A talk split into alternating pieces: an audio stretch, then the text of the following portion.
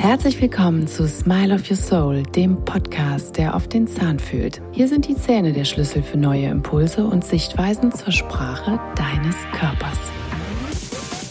Du erfährst, wie die Gesundheit und Stellung deiner Zähne mit dem Rest deines Körpers in Verbindung steht und gemeinsam entdecken wir Zusammenhänge, deren Wurzel du so garantiert nicht vermutet hättest.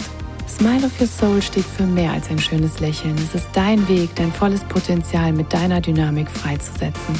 Es ist deine persönliche Reise, deine Schnitzeljagd auf der Landkarte deines Körpers. Schön, dass du eingeschaltet hast. In dieser Folge geht es um die Frage, wie sinnvoll ist Fluor bzw. Fluorid für unsere tägliche Zahnpflege? Benötigen wir Fluor für gesunde Zähne und was macht Fluor eigentlich in unserem Körper und sollten wir es tatsächlich zuführen?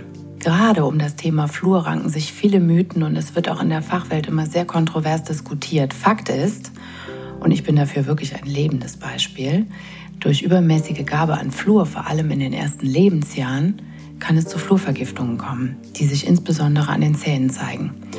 Und diese Flecken sind weniger bräunlich wie beispielsweise bei den Kreideflecken. Und das ist auch nicht so, dass bei der Fluorose immer nur die vorderen Frontzähne oder die Backenzähne betroffen sind, sondern es ist meistens so, dass alle Zähne so ein bisschen kalkig weiße Spots haben oder eben auch Strukturanomalien auf der gesamten Zahnoberfläche haben. Ich selbst habe in meiner Kindheit viel zu viel Flur erhalten, so dass ich wirklich eine regelrechte Flurvergiftung erlitten habe. Meine Eltern haben im besten Wissen und Gewissen natürlich gehandelt und Anfang der 80er Jahre wusste man das vielleicht auch nicht besser. Ja, heute scheint man es aber vielleicht auch nicht besser zu wissen, denn äh, ich habe mich in der Vorbereitung auf diese Folge nochmal ganz umfassend zu diesem Thema belesen und viele unterschiedliche Fachartikel und Meinungen auch gelesen und da ist mir wirklich teilweise echt schwindlig geworden. Man sollte meinen, dass ohne Fluoridzugabe keine optimale Zahngesundheit wirklich möglich wäre. Ja, ist das denn wirklich so?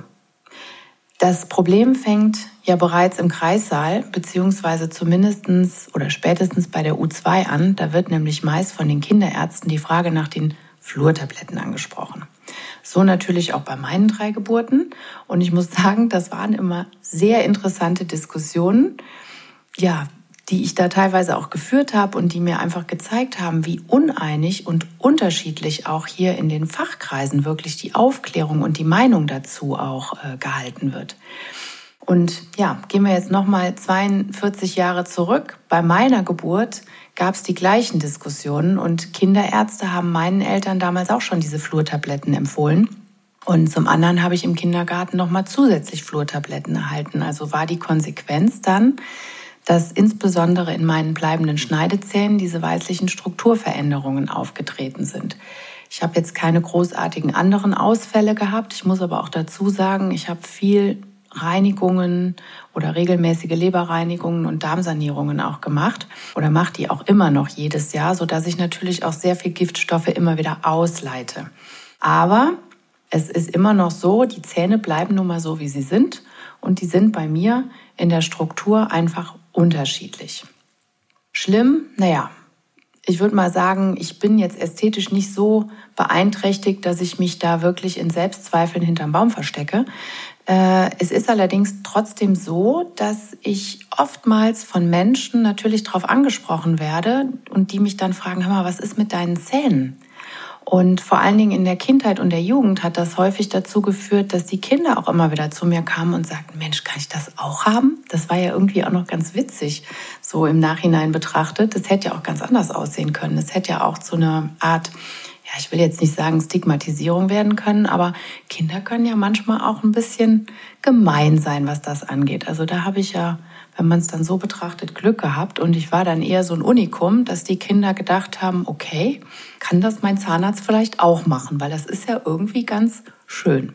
Ja, kurzum, was hat das nun mit den Fluoriden auf sich? Helfen sie unserer Zahnsubstanz beim Schutz vor Karies und der Mineralisation oder sind sie am Ende schädlich für den Körper. Und was stimmt denn nun? Also kommen wir als erstes mal zu den Fakten. Und ich muss sagen, das war mir auch neu, denn das habe ich in meinen Recherchen erst mal so zutage gefördert. Und zwar 1938 wurde von zwei Wissenschaftlern erstmals die These aufgestellt, dass Fluoride angeblich hilfreich gegen Karies wären.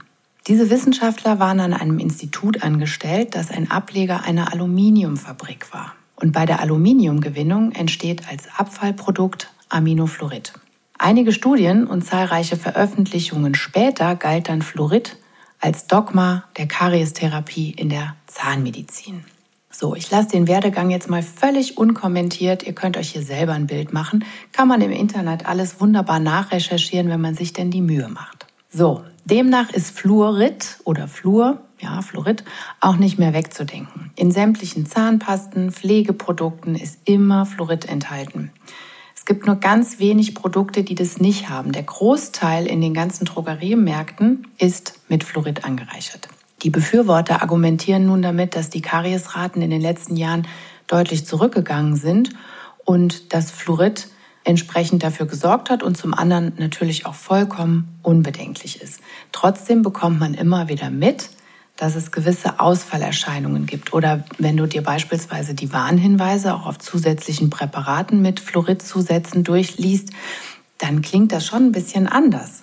Und da liest man dann eben auch von Schwindel, von Magen-Darm-Problemen. Und äh, es ist natürlich nicht zu empfehlen, dass Fluor beispielsweise wie Smarties gefuttert wird. Also von daher, hm, also aus meiner Sicht der Dinge liegt der Kariesrückgang nicht daran, dass immer mehr Fluorid genommen wird, sondern der liegt eher darauf, dass die Prophylaxe einen ganz anderen Stellenwert in unserer Gesellschaft auch erhalten hat. Und zunehmend findet natürlich auch viel mehr Aufklärung in Kitas und Schulen statt. Und das Bewusstsein ist natürlich ein anderes. Generell das Bewusstsein auch für äh, die Gesundheit. Aber jetzt muss ich natürlich kontroverserweise erwähnen, dass das Ernährungsverhalten natürlich ein bisschen ambivalent ist. Zum einen wird es sehr hektisch, du kannst an allen Ecken und Enden snacken. Und zum anderen sind die Angebote im Supermarkt natürlich äh, auch sehr vielfältig und nicht unbedingt immer gesund vielfältig, sondern teilweise auch sehr nährstoffarm oder eben sehr zuckerhaltig. Mittlerweile ist natürlich allerdings auch klar, dass es keine verlässlichen wissenschaftlichen Daten zum Nutzen für Fluorprodukte wie Fluortabletten oder fluoridierte Zahncreme gibt. Gesetzt ist jedoch, dass eine Überfluoridierung schädlich für die Aushärtung des Schmelzes ist. Und was auch ganz spannend ist und die meisten vielleicht noch gar nicht wissen, Erst mit ungefähr acht Jahren ist die natürliche Schmelzausbildung erst abgeschlossen. So, gehen wir nochmal auf die Fakten. Fluorid hat grundsätzlich einen stimulierenden Effekt auf die Knochen und auf die Zahnsubstanz Vorläuferzellen. Das wäre also ein erwünschter Effekt. Fluorid besitzt zwar auch die Fähigkeit, Calcium und andere Mineralien in den Zahnschmelz einzulagern und darin zu binden. Es steht jedoch in Konkurrenz zum Calcium. Und bei erhöhter Gabe von Fluor wird vermehrt Fluor statt Calcium in die Substanz eingebaut. Und genau das ist der unerwünschte toxische Nebeneffekt, der zu Mineralisationsdefekten führt. Der Einbau von Fluor macht Knochen als auch Zahnsubstanz zwar dichter, allerdings auch spröder und weniger beanspruchbar. Dazu kommt, dass Fluor ein giftiger Stoff ist, der nun mal ab bestimmten Grenzwerten toxisch wirkt. Fluorid ist zwar weniger giftig als Fluor, aber dennoch nicht untoxisch. Es wird aber auch in einer wissenschaftlichen These angenommen, dass Fluorid beispielsweise das Bakterienwachstum von Karies hemmen kann. Allerdings belegen inzwischen wissenschaftliche Studien auch, dass die angenommene karieshemmende Wirkung von Fluor nur sehr kurzfristig anhält. Also prophylaktisch eigentlich gar keinen Sinn macht und wenn überhaupt nur zur Therapie von kleinen beginnenden Defekten wie beispielsweise der sogenannten Initialkaries Sinn machen würde. Eine Initialkaries ist eine Stelle, die demineralisiert ist und prinzipiell zu einer Karies werden kann, die aber noch nicht zu behandeln ist, die man noch remineralisieren könnte. Also im Rahmen der Kinderprophylaxe verwenden viele Zahnärzte Fluoridlacke oder tragen einmalig hochdosiert Fluoridgele auf, die allerdings natürlich ebenso schnell wieder verschluckt werden, über den Speichel eben auch durch äh, die Speiseröhre und so weiter in den Darm natürlich transportiert werden. Also prinzipiell auf die Zähne nur eine ganz minimale Einwirkdauer und kaum einen Effekt haben. Jedoch über Mund und eben auch über Darmschleimhaut natürlich entsprechend resorbiert werden. Dazu komme ich dann aber gleich nochmal. So, was ist nun mit der Zahncreme? Zahnpasten beispielsweise werden nun jeden Tag kontinuierlich und dauerhaft verwendet. und jeder putzt sich in der Regel ein bis zweimal pro Tag die Zähne. Natürlich ist der Grenzwert in einer Zahnpasta auf 1500 Parts per Million gedeckelt.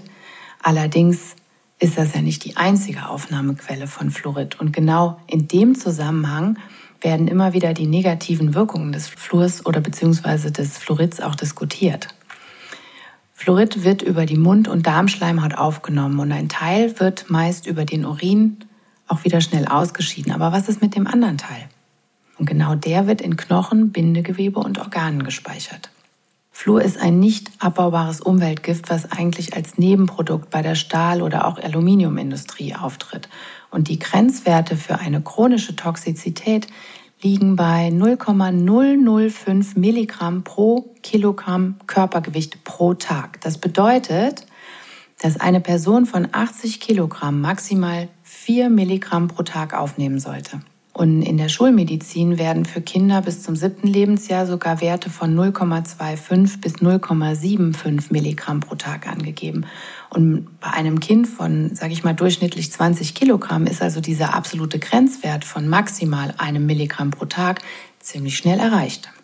Da Kinder natürlich viel Zahncreme auch verschlucken, gibt es hier extra Kinderzahnpasta, die zwar einen sehr niedrigen Fluoridgehalt haben, aber dennoch wird das Fluor über Mund- und Darmschleimhaut aufgenommen und entsprechend natürlich auch eingelagert. Wir nehmen also de facto mehr Fluor auf, als es uns womöglich bewusst ist. Und Trinkwasser wird in Deutschland zwar nicht extra angereichert mit Fluor, enthält aber dennoch Fluorkonzentrationen zwischen 0,1 und 3 Milligramm pro Liter. Und auch Mineralwasser weist unterschiedliche Konzentrationen an Fluoridgehalt auf. Und je nach Marke sind das immerhin zwischen 0,5 und 4 Milligramm pro Liter. Auch Tee kann sehr viel Fluorid enthalten oder eben auch Speisesalz. Aber auch Butter, Lachs oder auch Walnüsse. Also wir haben alle natürlich sehr unterschiedliche Ernährungsgewohnheiten und damit auch unterschiedliche Fluorquellen, sodass die tägliche Aufnahme natürlich individuell sehr schwer zu bestimmen ist. Klar wird jedoch schon, dass wir eher zu viel als zu wenig Fluor aufnehmen. Sollten wir dann also wirklich noch zusätzlich Flur über die Zahnpasta zuführen? Ich denke nicht.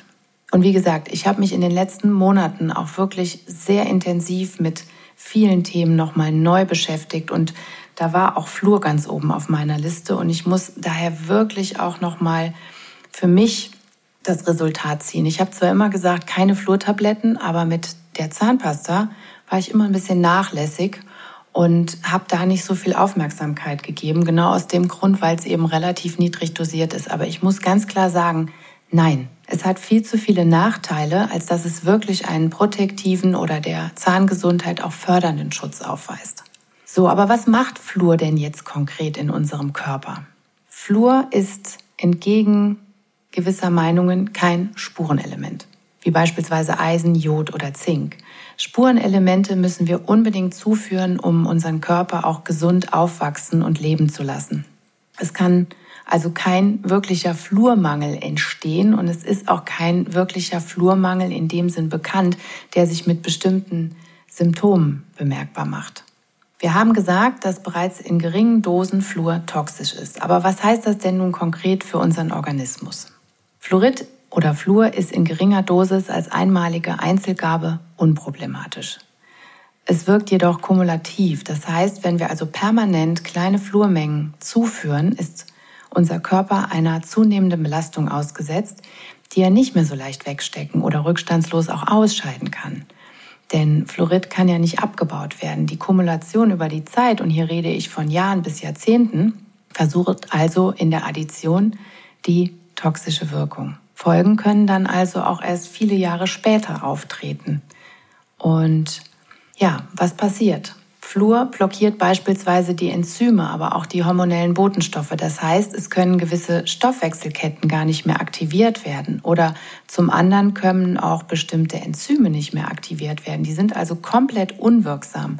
Oder es verändert sich die Struktur dieser Proteine, dieser Botenstoffe, so dass der Körper sie als fremd erkennt und versucht zu eliminieren. Das heißt, der Körper geht gegen seine eigenen Zellen vor. Dann kann es natürlich zu einer Schwächung des Immunsystems kommen. Einmal durch diese Enzymblockade, zum anderen verlangsamt Fluor aber auch die Wandergeschwindigkeit von Leukozyten, also von den weißen Blutkörperchen. Und es verlangsamt auch die Eliminierung von Fremdstoffen damit. Dann begünstigt Fluor das Tumorwachstum. Oder es können Genschädigungen auftreten. Ganz wichtig ist aber auch, und das ist vor allen Dingen für unsere Wundheilung auch beispielsweise essentiell, es kann die Kollagensynthese, also den Aufbau des Bindegewebes stören. Und zwar alle Kollagen produzierenden Zellen sind davon betroffen, sodass es natürlich Auswirkungen auf sämtliche bindegewebsartigen Strukturen hat, also auf Knorpel, auf die Haut, auf Knochen, auf Sehnen, auf Bänder, Gefäße, die Nieren, aber natürlich auch Zahnschmelz und Zahnbein, also das Dentin. Die Konsequenz sind dann fleckige Zahnstrukturen oder auch anfällige Abnutzung des Knorpels, erhöhte Frakturgefahr von Knochen, da die Knochenmineralisation gestört sein kann, aber auch eine frühzeitige Hautalterung eintreten kann. Und das Verrückte ist beispielsweise, dass sich Flur verstärkt im Knochen anlagert. Dadurch wird der Knochen erstmal sehr dicht, was vielleicht im ersten Moment ja mal ganz toll klingt, aber der wird dadurch sehr starr und sehr spröde, verliert also seine Eigenelastizität und wird dadurch natürlich auch bruchanfälliger. Darüber hinaus können aber auch arthritische Beschwerden in den Gelenken entsprechend entstehen oder sich auch erst entwickeln. Und es kann zu Ablagerungen in Organen wie Niere, Leber, vor allen Dingen auch der Schilddrüse, dem Herzen und dem zentralen Nervensystem kommen. Vor allem am Schilddrüsengewebe hat Fluor eine ganz sensible Wirkung und kann die Wirkung des Jods beeinflussen. Und dadurch kann es zu krankhaften Entwicklungen im Schilddrüsengewebe wie beispielsweise Knotenbildung kommen. Es ist mittlerweile ebenso erwiesen, dass Fluoride die negative Wirkung von Schadstoffen wie beispielsweise Amalgam auch begünstigen können.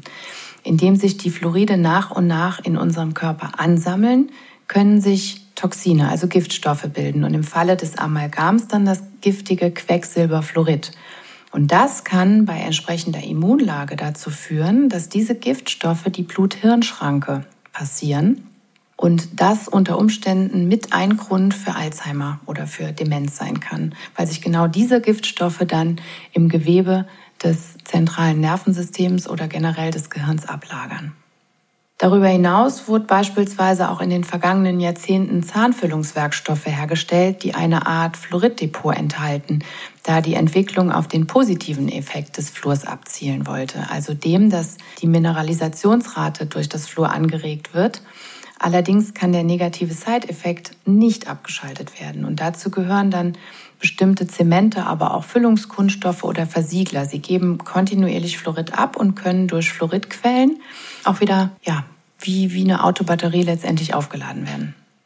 Warum also etwas zuführen, was nachweislich über die Zeit zu mehr Toxizität und entsprechenden Nebenwirkungen führen kann? Auch wenn in der Werbung der Eindruck vermittelt wird, dass Karies eine Erkrankung ist, die durch Fluoridmangel entsteht. Nein, so ist das nicht.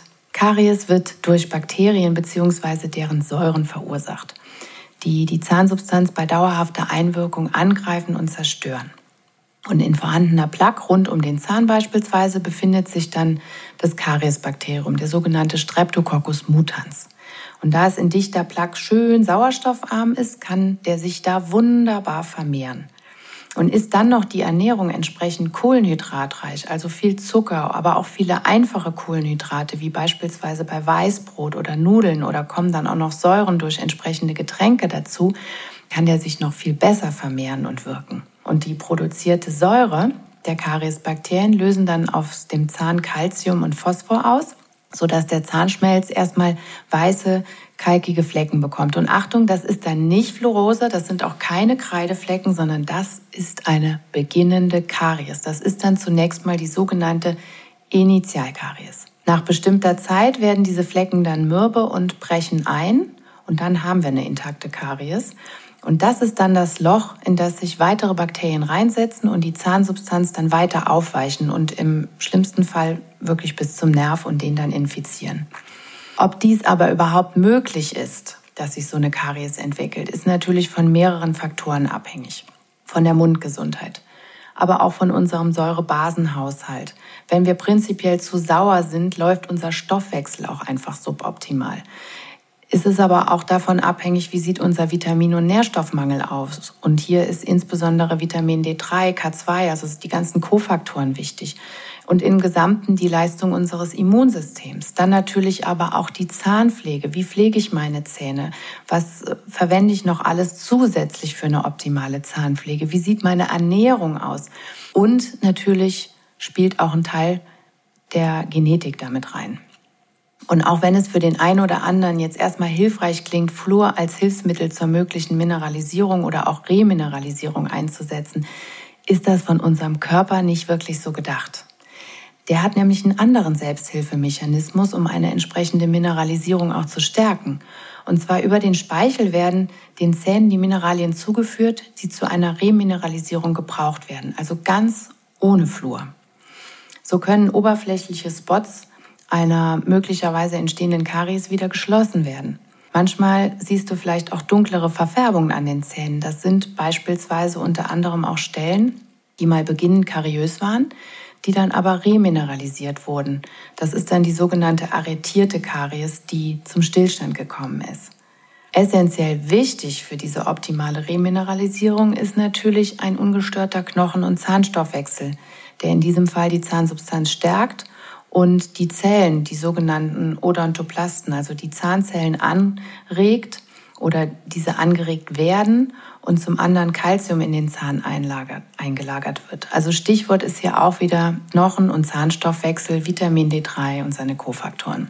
Dazu habe ich eine besondere Podcast-Folge im Rahmen von Immunsystem und Mineralien, Vitaminen und Nährstoffen. Prinzipiell unterliegen wir den ganzen Tag Demineralisation und Remineralisation aufgrund von wechselnden Mundbedingungen durch die Ernährung, durch Zahnplaque, also Beläge. Entsprechend ändert sich natürlich auch unser pH-Wert im Mund und damit existieren immer wechselnde Milieubedingungen.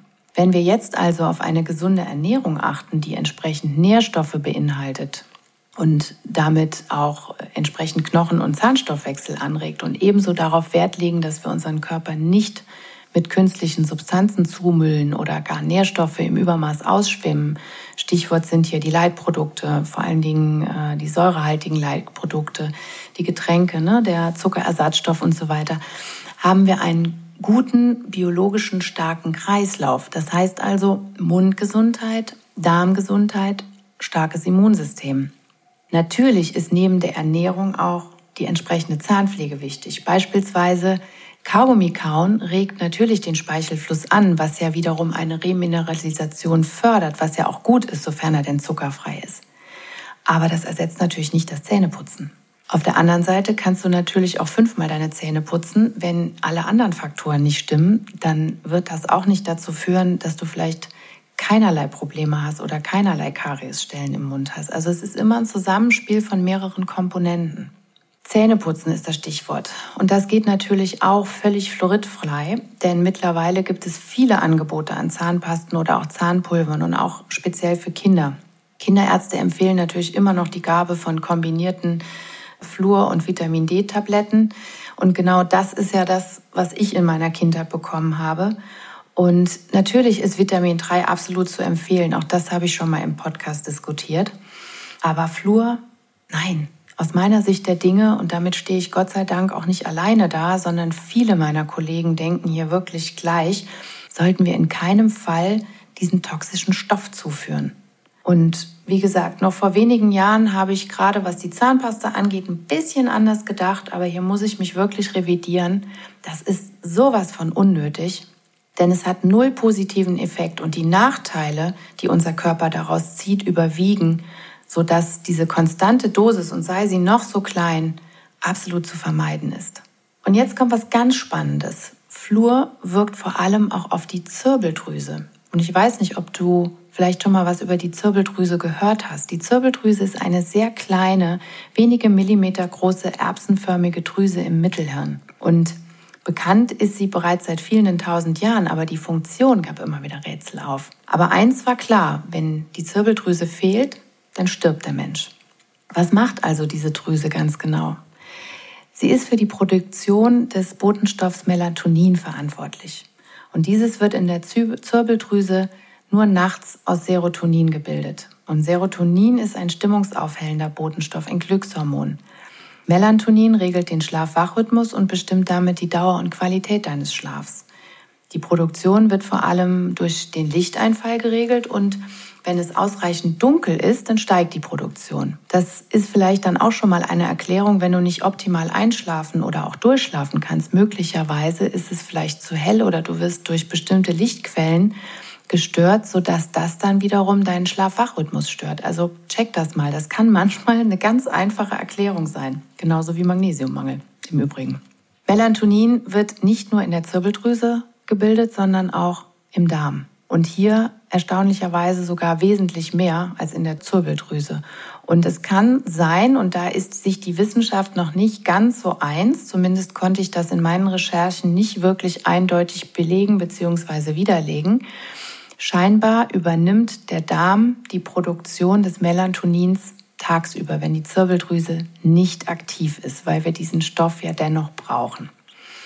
Melatonin ist für deine Regenerationsprozesse, also auch für dein Immunsystem essentiell wichtig. Und deshalb ist es auch wichtig, dass wir ausreichend Melatonin haben, denn es wirkt auch antioxidativ. Und im Schlaf werden Immunsystemzellen angeregt, die wiederum Reparaturprozesse unterstützen. Also du erholst und regenerierst dich wirklich im Schlaf. Die Zirbeldrüse reguliert damit deinen Hormonspiegel, dein Schlafwachmuster aber auch gefühlter Stress und damit auch deine Resilienz. Also wie gehst du prinzipiell mit Stress um? Und damit natürlich auch deine Leistungsfähigkeit. Wenn du gefühlt viel Stress hast, brennst du regelrecht aus und irgendwann geht deine Leistungsfähigkeit und damit auch die Leistung deines Immunsystems in den Keller. Und die Zirbeldrüse reguliert mit diesen ganzen Dingen natürlich darüber hinaus auch dein Denken und deine Gefühle, denn alles greift hier ineinander über. Jetzt stell dir mal vor, du hast tagelang nicht gut geschlafen. Wie wirst du dich fühlen? Nicht gut. Und das ist noch nett formuliert. Also da geht es auch um Stimmungsschwankungen, um Depressionen.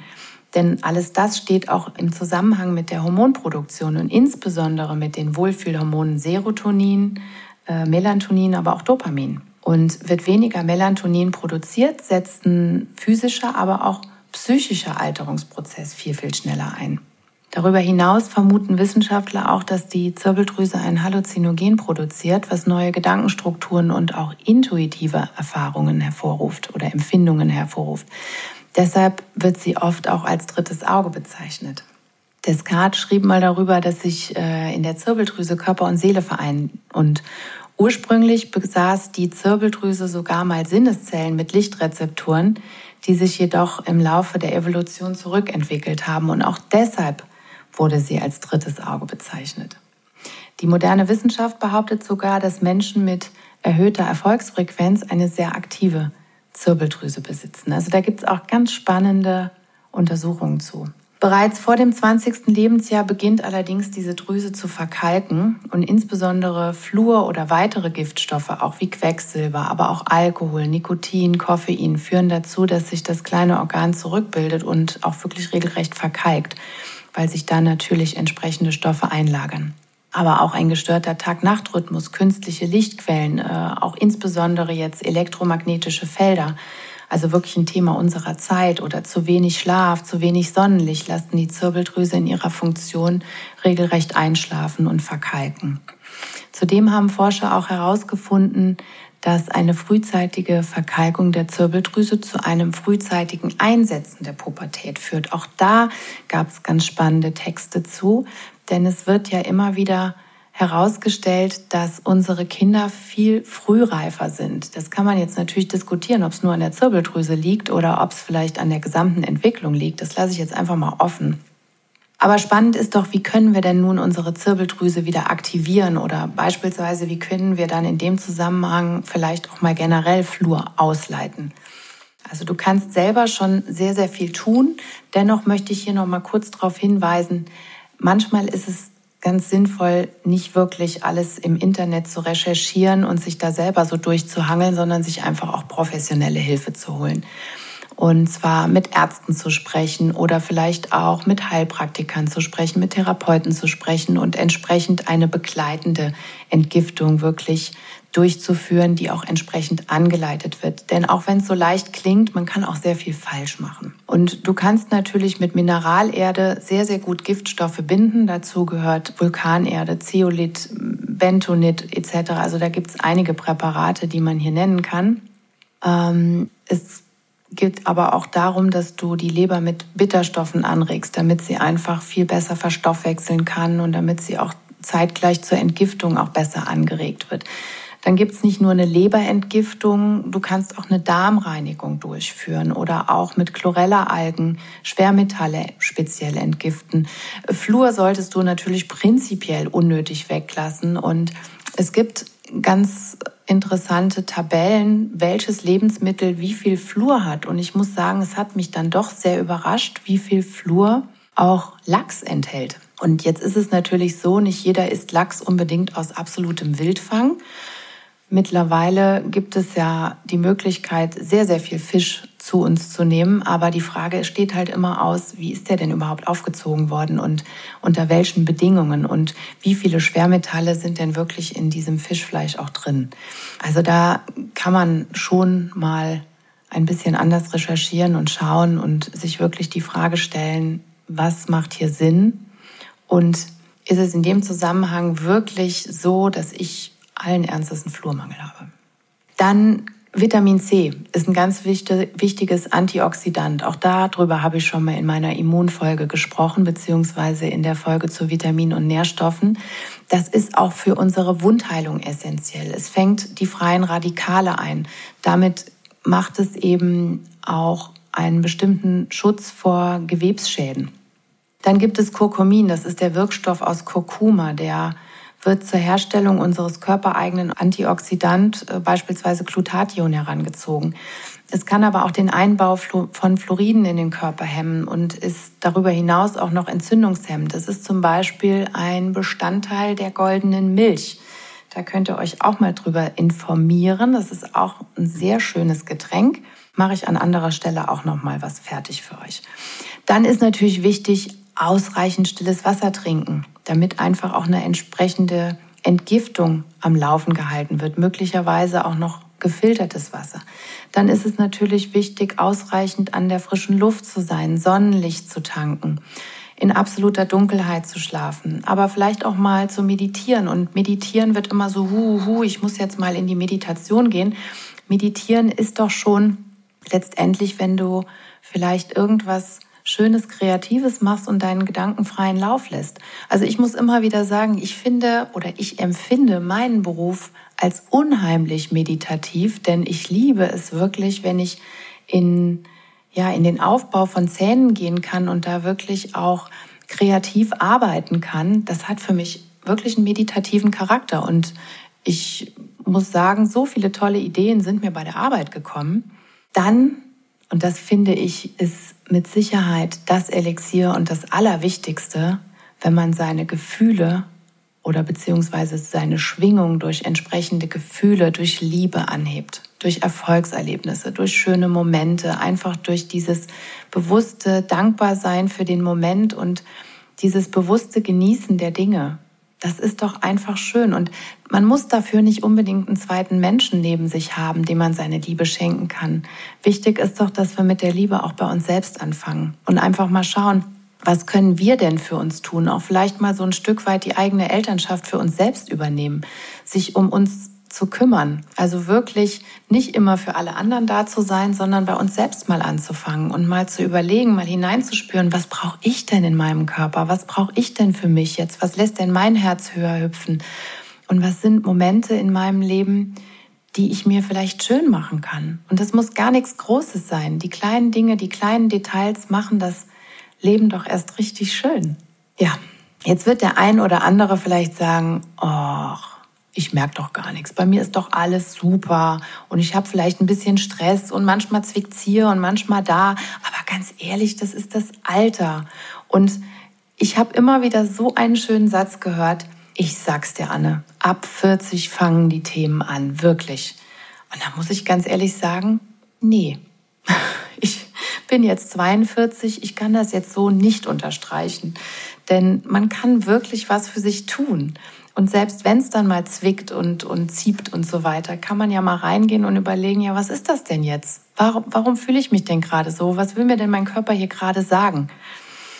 Wann natürlich letztendlich die persönliche Belastungsgrenze erreicht ist, ist individuell und im Voraus natürlich auch schwer zu bestimmen. Der Körper wird ja durch eine Vielzahl an Regel- und Funktionskreisen gesteuert und es kommt zu einer Störung, wenn dieser Kreislauf nicht direkt mehr ausgeglichen werden kann oder durch weitere Mechanismen aufgefangen werden kann. Sind dann wirklich alle Rettungssysteme ausgereizt, bricht dieser Regelkreis zusammen und es treten die ersten Krankheitssymptome auf. Wann demnach ein System zusammenbricht, ist natürlich von vielen Faktoren abhängig. Und so kann man sagen, dass nie nur ein Reiz krankmachend auf den Organismus einwirkt, sondern dass es immer die Summe vieler Reize ist. Und wir blenden ja nun mal vieles im Alltag aus, was wir in unserem Körper vielleicht viel bewusster wahrnehmen sollten. Ob wir also gesund oder krank sind, hängt davon ab, inwieweit unser gesamtes System im Gleichgewicht ist. Und unser Immunsystem ist dafür gemacht, dass wir auch mit Bakterien, mit Viren, mit Giftstoffen, mit Umweltgiften klarkommen können und auch müssen. Und letztendlich hat es ja auch eine wechselseitige Wirkung auf unsere mentale und auf unsere emotionale Stärke. Es gibt Belastungen, denen wir uns nicht entziehen können, die wir hinnehmen müssen. Die Frage ist aber, sind wir denn stark genug, den Giften und Stressquellen wirklich etwas entgegenzusetzen? Ist unser Immunsystem stark genug? Ist unsere Psyche stark genug? Ist unser Geist kraftvoll? Darüber hinaus gibt es ja auch Stressquellen, die wir uns selber antun. Körperlicher Stress oder eben auch Gedankenspiralen, also auch negative Emotionen. Und jeder kann sich in negative Gedanken hineinsteigern und darauf auch körperlich reagieren. Unterdrückte Wünsche und Bedürfnisse werden toxisch in unserem System. Ja, vielleicht triggert dich das jetzt, weil du denkst, ja Mensch, ey, die hat aber gut reden. Mir sind ja wirklich gerade die Hände gebunden oder ich kann ja gar nicht so, wie ich will, weil oder ich habe ja gar keine andere Wahl, weil oder wenn das und das erst gemacht ist, ja, dann, dann mache ich das vielleicht mal. Ja, verstehe ich alles. Du gibst es aber ins Außen ab. Und das klingt jetzt hart. Und du schiebst das vielleicht auf, weil du Angst vor der Konsequenz hast oder weil dir vielleicht die Angst vor der Konsequenz Angst macht. Und auch das kann ich verstehen. Ich bin selber durch diesen Prozess gegangen und mehr als einmal. Ich weiß, was Angst mit einem macht. Ich weiß aber auch, wie kraftvoll es sein kann, wenn man diese Angst überwindet und wie befreiend das wirklich ist. Denn du hast immer eine Wahl. Und das triggert dich jetzt vielleicht noch mehr. Sehr gut. Und das meine ich wirklich ernst. Wir müssen Dinge hören, damit wir in die Gänge kommen. Es muss unbequem sein, damit man sich aus der Komfortzone verabschiedet. Vielleicht stößt du auch das direkt von dir und du lehnst das ganz entschieden ab und noch besser, denn genau der Teil von dir braucht Gehör und will erlöst werden. Wir verändern die Dinge in unserem Leben immer über zwei Wege. Entweder durch Bewusstsein und Inspiration, also die Erkenntnis, dass wir etwas ändern müssen, oder eben durch den Schmerz. Und das bedeutet, es ist vielleicht was Schmerzvolles passiert oder der jetzige Weg ist so schmerzhaft und anstrengend, dass die Angst, endlich etwas zu ändern, im Gegensatz zum aktuellen Schmerz verschwinden klein ist. Der Schmerz kann also ein Motivator sein, sich endlich zu bewegen und Altes loszulassen, das ausgedient hat. Oftmals wenden wir aber mehr Kraft auf, etwas Altes aufrecht zu erhalten, als loszulassen und sich auf eine neue Ebene zu begeben. Wachsen bedeutet ja auch zu reflektieren und auch vielleicht mal seine Meinung zu ändern und auch dazu zu stehen, dass man seine Meinung ändert. Also sich auch mal zugestehen, dass es möglicherweise einen Grund gab, der zu der damaligen Entscheidung bewogen hat. Und heute sieht das vielleicht anders aus. Das hat nichts mit Unstetigkeit zu tun, sondern mit Weisheit, Dinge zu ändern durch das Wissen, was du erfahren hast.